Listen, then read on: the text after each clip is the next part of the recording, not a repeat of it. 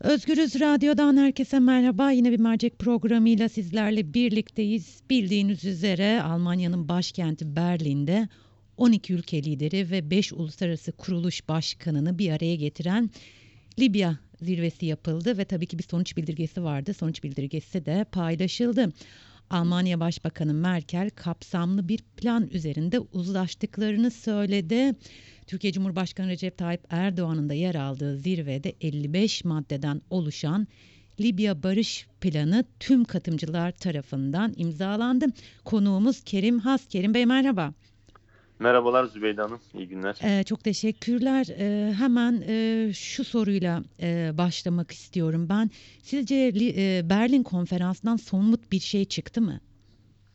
E, somut bir ateşkes kararı çıkmadı ama e, olası bir ateşkesin e, ileride e, geçici dahi olsa olası bir ateş, ateşkesin kontrol edilmesi için gerekli olan bazı mekanizmalar var. Bu mekanizmaların güçlendirilmesine dair bazı hususlarda anlaşıldı. Yani ateşkes nasıl sağlanır? Kimler sağlayacak? Nasıl olacak? Ee, yani bunu e, ne tarz bir mekanizma kurulması gerekiyor? Bu konuda bazı adımlar atıldı. Bunu belirtmem lazım. Biraz da tabii bölgedeki o Libya'daki çatışma ortamının e, yani her halükarda bir şekilde diplomatik bir platforma taşınması açısından Berlin'deki konferans önemliydi. Hı hı. Yani aynı şey aslında bir hafta kadar önce Moskova'da da daha dar bir çapta tabii ki yapılmıştı. Oradan da yine ateşkes kararı çıkmamıştı. Moskova aslında çok bekliyordu onu. Ama oradan da çıkmamıştı. Ama her halükarda bu diplomatik platformda taşınmış olması hani Libya'daki e, krizin, çatışmaların, savaşın e, belli de olsa, küçük de olsa hani bir düşük düzeyde seyretmesi açısından olumlu olarak değerlendirilebilir. Ama tabii bir sürü maddesi var onu detaylıca konuşmak gerekir tabii. Peki e, baktığımız zaman sizce Türkiye istediğini alabildi mi bu konferanstan?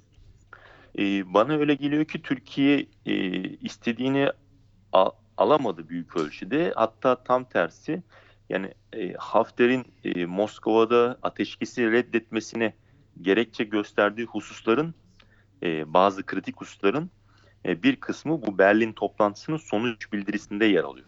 İşte e, hatta ondan önce de şunu söylemiş olayım. Mesela 51. maddeye baktığınız zaman e, Hafter'den e, Maraşel diye bahsediliyor. Hı hı. Şimdi 51. bütün 55 maddeye Türkiye'de imza attı. E, Türkiye darbeci Erdoğan, Cumhurbaşkanı Erdoğan darbeci diyordu Hafter için. Hı hı. Meşru değil. Hı hı. E, terörist derken Berlin'de e, Berlin'deki metinde e, Maraşel Haftar ifadesi geçiyor ve bunun altında Türkiye'nin de imzası var. Dolayısıyla e, yani ister istemez bu Türkiye'nin er, Cumhurbaşkanı Erdoğan veya iktidarın diyelim Türkiye'deki siyasi iktidarın e, Hafter'e bakışında aslında resmi düzeyde bakışının e, yani fiili düzeyde bu retorikte e, ki nasıl retoriğinden çok farklı olduğu anlamına geliyor. Yani bunu söylemek lazım. Bir ikincisi mesela e, Hafter Moskova'da e, Hafter Moskova'da e, e, ateşkesi imzalamamasını reddetmesine gerekçe olarak veya hani e, şunu demişti. Ulusal Birlik Hükümeti'nin kurulup Tobruk'taki meclisten güven oyu almasını istemişti Hafter. Hı hı. E, ama Türkiye e, biliyorsunuz tem, Tobruk'taki Temsilciler Meclisi'ni tanımıyor. Hı hı. Yani sadece Sarrac'ı tanıyor ve Başkanlık Konseyi'ni tanıyor ve onunla anlaşma imzaladı. Ama hani Libya yasalarına göre o anlaşmanın Temsilciler Meclisi'nde de onaylanması gerekiyordu. Hı hı. Ama hani e, baktığımız zaman şimdi ise Berlin konferansında yine zannediyorum 51. madde olsa gerek e, temsilciler e, Libya'daki e, özür dilerim e, 51 neyse yani bir maddelerden bir tanesi hı hı. E, temsilciler meclisinin e, bünyesinde yani onun e, aracılığıyla onunla birlikte temsilciler meclisinin e, şeyi altında e, temsilciler meclisi bünyesinde birleşik bir hükümet kurulması e, amaçlanıyor. Etkili bir birleşik bir hükümet e, kurulması amaçlanıyor Libya'da. Bu, bu şu anlama geliyor. Yani her halükarda Temsiller Meclisi'nin e, bünyesinde kurulacak hükümetin e, uluslararası meşruiyetinin olacağı anlamına geliyor. E, Temsiller Meclisi'nin biz Hafter'ın arkasında durduğunu biliyoruz. Zaten öyle bir problem var Tobruk ve Trablus arasında.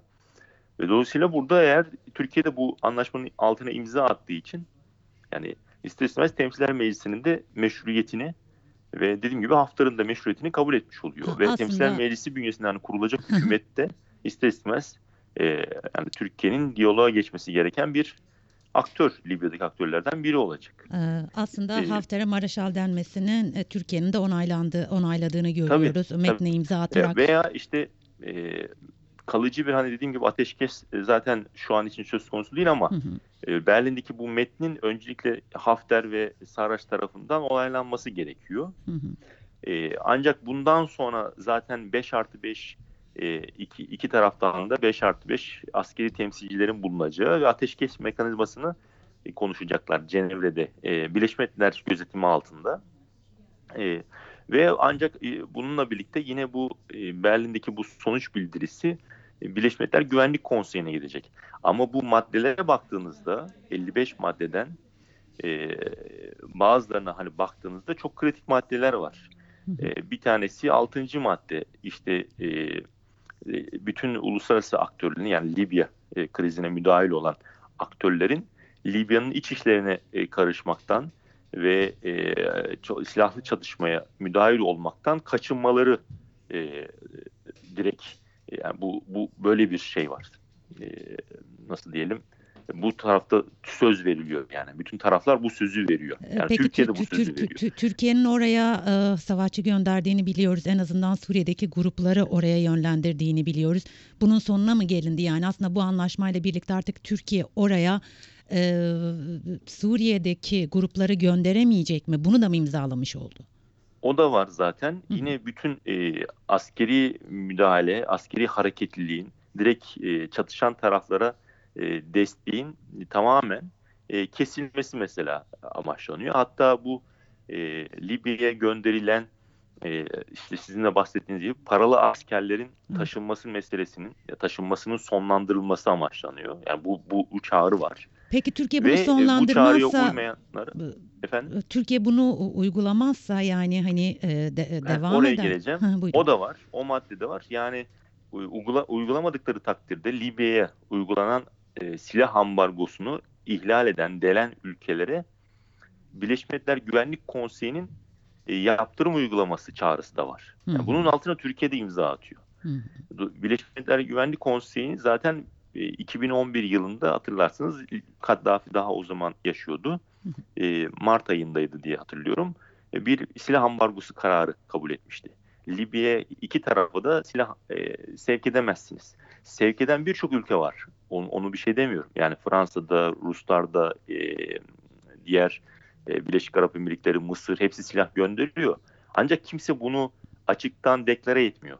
Yani e, asker gönderdiğini deklare eden hiçbir tane ülke yok Türkiye hariç. E, açıktan hatta Cumhurbaşkanı Erdoğan hatırlarsınız geçtiğimiz günlerde e, farklı ekipler diyerek yani asker haricinde, TSK haricinde e, farklı ekiplerin de Libya'ya gönderildiğinden bahsetmişti. Yani Türkiye'nin gönderdiğinden, Ankara'nın gönderdiğinden bahsetti. Bu çok tehlikeli. Evet. E, veya ne demişti? Yurt dışında MIT'in örtülü operasyonlarının artacağından bahsetmişti. Ve işte Suriye'den bu taşınan cihatçılar mı, radikal gruplar mı, işte Sadatçılar mı? E, o da var çünkü o konuda da bir sürü e, iddialar var öyle söyleyeyim. E, bunlar mı? Yani bunların bir normalde şu anlaşmanın altında Türkiye'nin de imzası olduğu için o konuda durması gerekecek. Yani onu sonlandırması gerekiyor normalde. Yani bu tarz bütün e, Türkiye Berlin'deki toplantıdan çıkan e, sonuca baktığınızda Türkiye'nin e, tek bir asker bile artık göndermemesi, e, tek bir e, gram dahi askeri teçhizat göndermemesi veya Libya'dan herhangi bir tane bir tane dahi e, savaşçının e, özür dilerim Suriye'den bir tane bile savaşçının Libya'ya transfer edilmemesi konusunda söz verdiği sö- söz verdiğini görüyoruz. Yani bu konuda taahhüt verdiğini görüyoruz ama şahsi kanaatim bunun e, yani uygulanacağı yönünde değil. Yani çünkü yani Ankara'daki iktidar zaten e, her halükarda Libya politikasını Türkiye'nin çıkarlarını gözeterek e, izlemiyor. Böyle bir politika izlemiyor. Hı hı. Daha ziyade şahsi yani Cumhurbaşkanı Erdoğan'ın ailesinin, yakın çevresinin şahsi çıkarlarıyla doğrudan ilgili olan, ilişkili olan bir Libya politikasını izliyor Türkiye zaten Libya'da. Dolayısıyla o, o politika muhtemelen şu an hani zaten belli bir çerçevede örtülü gidiyor. Her ne kadar açıktan deklare etseler de bunu göstere göstere İstanbul'dan şu uçaklarla şu savaşçıları gönderiyoruz demiyorlar her halükarda. Dolayısıyla bunu kendilerine göre biraz daha örtülü hale getirdiklerini sanarak e, böyle bir e, yani oraya göndermeye yani asker de göndereceğini şahsi kanaatim. Yani belki bir müddet ara verse de gönderir diye ben düşünüyorum. Hani altına imza attığı veya o maddeleri şey yapacakları kanaatinde değilim. Veya işte yani o uyacakları kanaat. Veya mesela bu maddeler arasında mesela Hafter geçen hafta Moskova'dan ateşkese imza atmadan ayrılmasının nedenlerinden bir tanesi Libya'daki o sarracı destekleyen milis ve silahlı grupların, oluşumların dağıtılmasını istiyordu Hafter geçen hafta. Hı hı. Bu, bu, bu kabul edilmediği için ateşkes metninde yer almadığı için imzalamamıştı. Yani en azından bu tarz haberler çıktı yani imzalamasının nedenleri arasında. E şimdi bakıyorsunuz Berlin'de e, bununla ilgili bir madde var. E, işte bütün e, Libya'daki e, savaşan, savaşan tarafların, e, daha doğrusu bu tarz e, milis grupların, savaşçıların e, silahlarını bırakmaları ve feshedilmeleri noktasında Aa, bir madde var. Bir, bir şey evet. araya girip yani sizin Tabii. konuşmanızdan yola çıkarak şunu söylüyorum. Aslında Hafter'in Rusya'daki ateşkese imza atmamasının gerekçeleri her neyse bunların hepsi Berlin konferansındaki sonuç bildirgesinde bir şekilde yer almış ve buradan Hafter'in aslında güçlü olarak çıktığını söyleyebiliriz değil mi? Hepsi değil ama büyük ölçüde, büyük ölçüde. E, yer almış ve kesinlikle dolayısıyla güçlü olarak e, Hafter'in güçlü olarak ayrıldığını söyleyebiliriz. Türkiye tarafı e, Moskova'ya göre Berlin'den eli daha zayıf bir şekilde ayrıldı. Hatta hı hı. yani Türkiye tarafı demeyeyim de Ankara değil. Hı hı. Hani siyasi iktidar daha zayıf bir şekilde Berlin'den ayrıldı. Yani bu bu net. Bunu rahatlıkla söyleyebiliriz. Yani Türkiye ve Suriye'den getirilen paralı askerlerin mesela koşulsuz bir şekilde Libya'dan çıkarılmasını istemişti Hafter Moskova'da. Hı hı. E şimdi bu e, Berlin'deki toplan o 55 maddeli maddelerinden bir tanesi paralı askerlerin e, taşınmasının sonlandırılması. Sonlandırılması, evet. Yani, e, şimdi bu paralı askerler tamam Mısır'dan da gidiyor, oradan da gidiyor, diğer yerlerden gidiyor ama Ruslarda Wagner'leri var ama kimse bunu açık etmiyor. Hı. Rusya, Putin Merkel'le 11 Ocak'ta Moskova'da görüştüğünde bizi ilgilendirmez. Bir Rusya devleti onları finanse etmiyor demişti. Hani ya, ama Türkiye Erdoğan'ı kendi ağzından söylüyor yani zaten biz e, gönderiyoruz diye. Dolayısıyla burada benim şahsi kanaatim zaten Rus medyasına da o yansıdı. Ee, yani toplantı bitmeden e, çok öncesinde Cumhurbaşkanı Erdoğan ayrılıyor. Evet ee, iki saat öncesine şey, kadar ayrıldığı evet, e, bilgisi evet, var. Yerine Mevlüt Çavuşoğlu Dışişleri Bakanı e, yani artık orada toplantıda kalıyor. Hı hı. O sürdürüyor. Ve orada Rus medyasına baktığınızda e, onun en büyük nedeninin işte e, Cumhurbaşkanı Erdoğan'ın e, Libya'ya askeri olarak Türk ordusuyla müdahale etme böyle bir teklifte bulunduğu e, ama bunun e, bütün taraflarca e, Berlin'deki toplantıları reddedildiği ifade ediliyor. Hı hı. Yani bu bu bu ve bundan dolayı da Cumhurbaşkanı Erdoğan'ın toplantıdan erken ayrıldığı hatta havalimanındaki e, Rus gazeteciler de oradaymış. Onlar da Lavrov'un e, toplantıdan sonra havalimanında yapacağı basın toplantısını bekliyormuş. Basın açıklamasını. Hı hı. E, onlar Rus gazetecilerin ifadelerine göre Cumhurbaşkanı Erdoğan havalimanına hızlıca hani geliyor ve çok sinirli ve somutkan bir somutkan bir e, yüz ifadesiyle arabasından çıkıp uçağa biniyor. İşte ve oradan e, Ankara'ya e, geri dönüyor. Yani o, o, tarz bir şey var. Yani e, bu da aslında bu, hani, e, Türkiye'nin e, evet, ne kadar memnuniyetsiz yani, olduğunun da bir göstergesi olsa Memnuniyetsiz gerek. olduğunu. Ama bu şöyle zaten şu an o Berlin'deki 6 bölüme ayrılıyor 55 madde. Hı hı. Bir girişi var. E, girişten sonra işte e, 6 bölüme ayrılıyor. Bir de sonunda follow up dediği işte takip edilmesi sonrasında takip edilecek maddeler olarak ifade edilmiş. O 6 bölümün ve genel olarak 55 maddenin Berlin'deki o sonuç bildirisinin e, içeriğine baktığınızda ruhunda yani bu metnin ruhunda Türkiye'nin veya Ankara'nın diyelim Ankara'nın Libya'da izlediği o politikanın önüne e, ket çekilmesi e, var. Yani bunu görüyorsunuz. Orada bir dur denmiş. Hı hı. Yani bir e, uyarı gitmiş. E, çünkü bir taraftan yani işte dediğim gibi o savaşçıların oraya taşınması olsun, silah ambargosunun değinmesi olsun, işte paralı askerlerin gönderilmesi veya böyle askeri olarak müdahil olma, Türk askerini gönderme, böyle müdahil olma bu, bu, bu orada katılımcılar tarafından reddedildiği bu açıkça görülüyor. Ve işte e, daha ziyade Birleşmiş Milletler Güvenlik Konseyi'nin e, rolünün artacağını görüyoruz. Yani orada dediğim gibi çünkü yaptırım olarak yaptırım uygulasın diye BMGK'nın e, yaptırım uygulaması yönünde bir e, şey var, çağrı var. Hı hı. Dolayısıyla orada e, BMGK'da zaten daimi üyeler biliyorsunuz Rusya, Amerika, işte Fransa, e, İngiltere ve Çin. E şimdi e, Rusya kendi kendine Wagner gönderiyor, e, kendine e, yaptırım uygulayacak değil. Amerika'da değil. Yani Fransa'da kendine yaptırım uygulamayacak. Yani hani durup yani onlar daimi üye. Onlar veto verdiği zaman zaten bir karara o karar kabul edilmiyor. Dolayısıyla orada asıl e, bu karar e, eğer BMGK'dan e, bu konuda bir ileride bir yaptırım kararı çıkarsa da bu tabii e, birinci dereceden Türkiye'yi ilgilendiren bir durum olur. Çünkü Türkiye açıktan destek verdiğini söylüyor zaten. Türkiye açıktan zaten silah, askeri teçhizat, asker gönderdiğini kendisi ifade ediyor. Bu sefer böyle bir sorun var Türkiye açısından. Yani burada e, yani Saraç ile Hafter hani e, işte Berlin'de belki bir masa etrafından toplanamadılar ama oturamadılar ama her halükarda temsilcileri Erdoğan, oradaydı. Sisi ile oturabildi. Evet tam ee, da aslında o soruya gelecektim. Sisi demişken e, Cumhurbaşkanı'nın Sisi ile ilgili söylemlerini ve düşüncelerini biliyoruz. E, çok berrak bir şekilde dönem dönem ifade etmişti. Fakat e, ikisi aynı masa etrafındaydı. E, bunu nasıl değerlendirmeliyiz e, sizce? Yani e, o da aynı şekilde e, mecburen e, orada oturmak durumunda kalıyor. Yani Sisi ile e, anlaşması normalde Türkiye'nin niye e, Mısır'la kavga ettiğini yani aklı selim hiç kimse herhalde bir anlam veremiyordur. Hı hı. Yani 2013 yılında darbeyle geldi. Darbeyle geldi ama dünyada darbeyle başa gelen e, Sudan e, Elbeşir de darbeyle gelmişti ama Erdoğan'ın Cumhurbaşkanı Erdoğan'ın Elbeşir'le ilişkisi gayet iyiydi.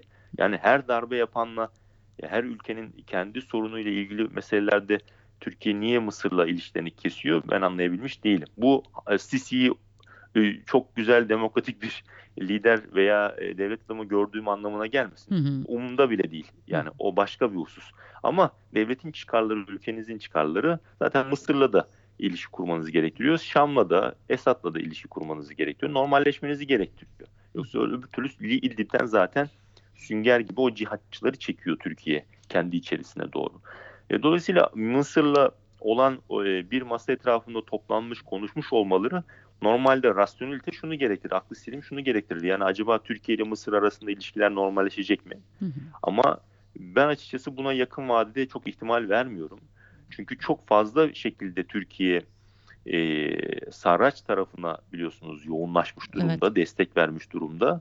E, Mısır'da direkt e, Hafter'ı destekliyor. E, yani onlar da ona e, ciddi anlamda yoğunlaşmış durumdalar, destek veriyorlar. Dolayısıyla o kadar zıt e, konumlardayken e, yani bir kısa vadede bir normalleşme ben beklemiyorum. Ama şu da var. Mesela deniz yetki alanlarının sınırlandırılmasına dair anlaşma biliyorsunuz o da vardı. 27 Kasım'da imzalanmıştı. Hı hı. İşte Erdoğan ve Sarraç arasında varılan mutabakat sonucunda. Ee, ama o deniz yetki alanların sınırlandırılması meselesinde de biliyorsun 18.6 millik bir e, sınır çizildi sadece denizin ortasında. Ama orada E ve F noktaları vardı. Yani o 18.6 millik sınırın e, başındaki nok E noktasına varabilmesi için Türkiye'nin zaten Mısır'la anlaşması lazım. E, F noktasına yani 18.6 millik o sınırın da denizin ortasındaki sınırın o sonundaki F noktasına varabilmesi için de Türkiye'nin Yunanistan'la anlaşması lazım. E, ama e, ilişkiler bu seviyede. Dolayısıyla tuhaf bir durum. Yani e, Mısır'a e, yani o anlaşmanın da e, bir geçerliliği, adam akıllı bir e, yani sürdürülebilirliği olması için fiiliyatta dahi e, Türkiye'nin Mısır'la dediğim gibi bir barışması lazım ama bu da çok mümkün durmuyor. E, aynı şekilde Yunanistan için de Yunanistan'la de bir şekilde yani şu an gergin seviyede gidiyor ilişkiler. E, belki orada hani Berlin'deki toplantıdan tek e, Ankara'nın kazancı bence Türkiye'nin değil.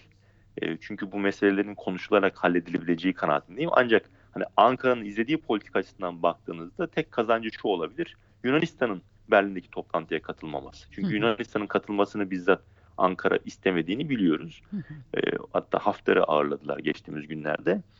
E, ama işte bu yani bu tarz böyle askeri güç göstererek e, daha doğrusu askeri gücünüzü yıpratarak bence yani e, oraya asker gönder, Suriye'ye asker, Somali'ye asker, Katar'a asker, oraya işte Libya'ya. Bir de ne için savaştığı belirsiz. Evet. E, kimin çıkarları için? Ülkenin çıkarları mı yoksa şahsi bir e, ekibin şahsi çıkarları için mi? İktidarın şahsi çıkarları için. Bunlar hep belirsiz olduğu için. Hatta milliyetçilik açıkçası, duyguları üzerinden e, politika e, evet, evet, e, yürüttüğü aynen. için bu iddialar var. Bunlar konuşuluyor. E, aslında bu noktayı işaret ediliyor.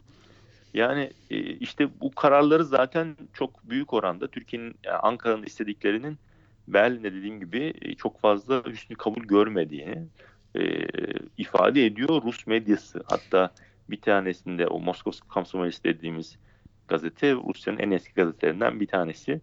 E, çok en çok satan gazetelerinden bir tanesidir. Hı hı. E, haberinin başlığı biraz alaycı, e, slang, e, argo tabirle hani çıldırdı, Erdoğan çıldırdı. E, yani Erdoğan kafayı yedi bile diyebilirsin. Yani bu tarz bir, bu tarz bir o, o tarz bir kelime kullanılmış. Yani hı hı. basit bir çıldırdı pozitif anlamda değil.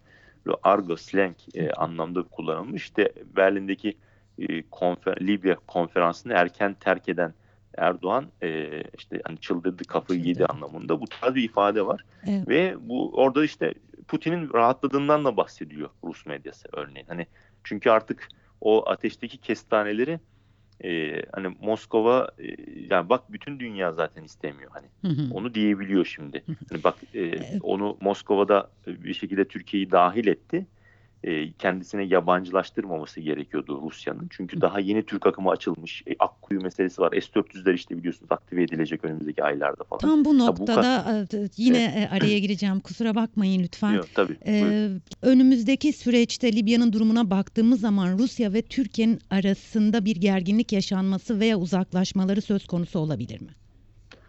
Ee, şöyle e, Libya meselesi Rusya açısından önemli. Türkiye-Rusya ilişkilerinde de yeni bir böyle potansiyel bir gerilim alanı olarak e, e, beliriyor öyle söyleyeyim. Bir, böyle bir e, potansiyel gerilim, gerilim alanı beliriyor. Ancak e, şahsi kanaatim bunu Rusya'nın idare edebileceği yönünde. Rusya idare etmek isteyecek e, Ankara'yı. E, Ankara'da Moskova ile ilişkilerini lük, e, riske atacak e, şu dönemde riske atacak lükse sahip olmadığı kanaatindeyim ben açıkçası. Yani batılı ülkelerle yaşadığı birçok sorun var. E, gerek iç politikadaki otoriterleşme, pespaye otoriterleşme, hukuksuzluk uygulamaları falan yani bunlar ve diğer dış politikada aldığı kararlar e, yani son derece e, rahatsız ediyor. Güvenlik alanında S-400'ler olsun, başka uluslar olsun. Bunlar hep e, Ankara'nın şu dönemde böyle Rusya ile ilişkilerini riske e, atmamasını gerektiren başlıklar arasında. Ama aynı şekilde de Rusya'da işte e, Türkiye'yi Libya'da e, Ankara'yı Libya'da idare etmeye çalışacakları diye düşünüyorum. Çünkü çok fazla Türkiye üzerinden bölgedeki çıkarlarını e, ilerletebilme imkanına sahip oldu. Yani şunu rahatlıkla söyleyebiliriz.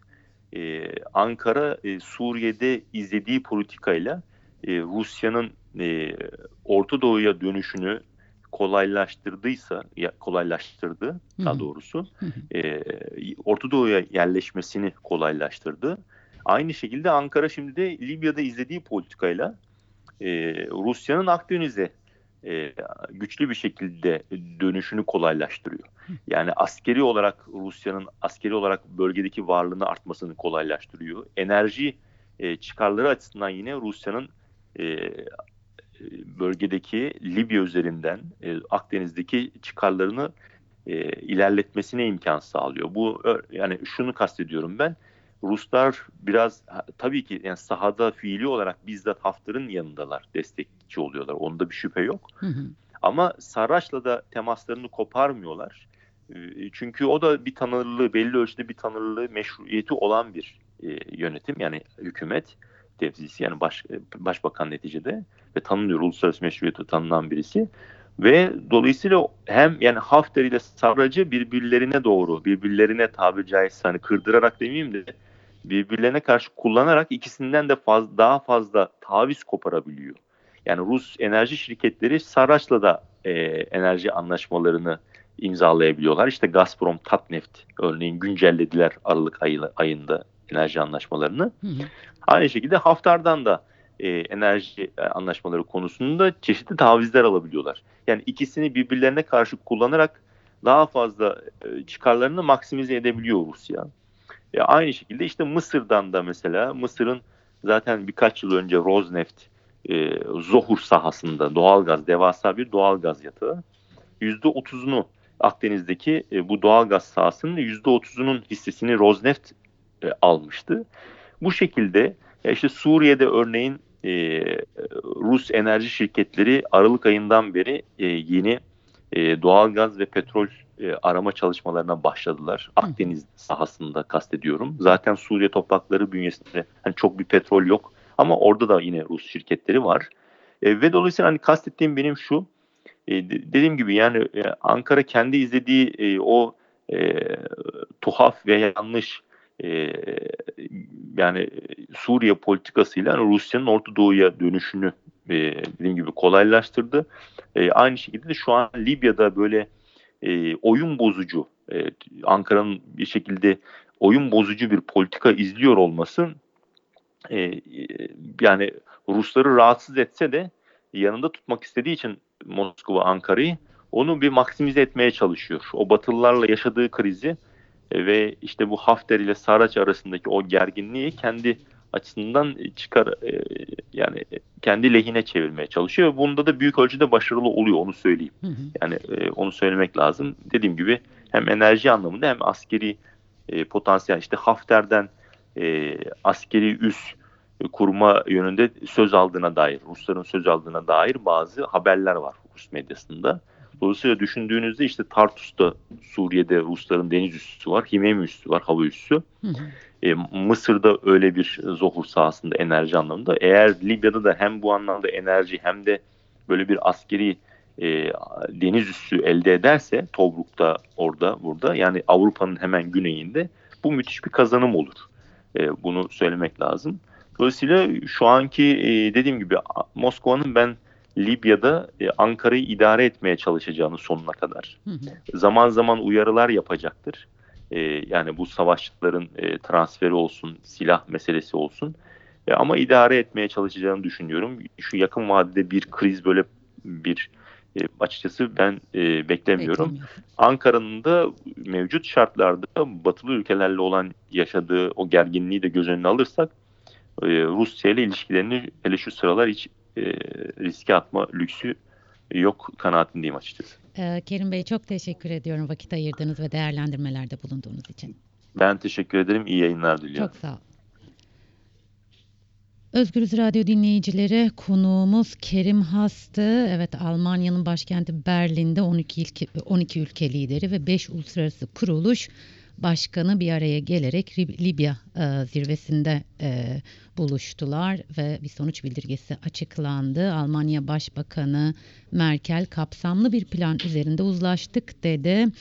E, Türkiye e, Cumhurbaşkanı Recep Tayyip Erdoğan da bu zirvede yer aldı. 55 maddeden oluşan bir barış e, planı e, tüm katılımcılar tarafından imzalandı. Bu o, 55 maddelik e, barış e, planının aslında Türkiye'ye neler getirdiğini, Türkiye'nin bu zirveden e, istediğini elde ederek mi çıktığı sorularını Kerim Has'a yönlendirdik. Aslında Erdoğan'ın iki saat erken ayrıldığını biliyoruz ve Kerim Has Rus medyasında bu konunun çok geniş yer aldığını ve Rus medyasının, Rus gazetecilerin e, Recep Tayyip Erdoğan havaalanında gördüklerini ve suratının çok asık bir şekilde hızlı bir şekilde uçağa e, doğru gittiğini belirttiklerini ifade etti. E, Türkiye'nin istediğini alamadığını da e, söyledi e, Kerim Has. Ancak ilerleyen dönemlerde Libya'daki anlaşmazlık üzerine Rusya ve Türkiye arasında herhangi bir e, sorun çıkacağını zannetmiyorum. Çünkü mevcut koşullara baktığımız zaman iki tarafında çok fazla ortaklaştığı, e, birlikte hareket ettiği noktalar var ve birbirlerini idare etmek durumundalar dedik e, Kerim Has. Tabi detaylar programın içerisinde.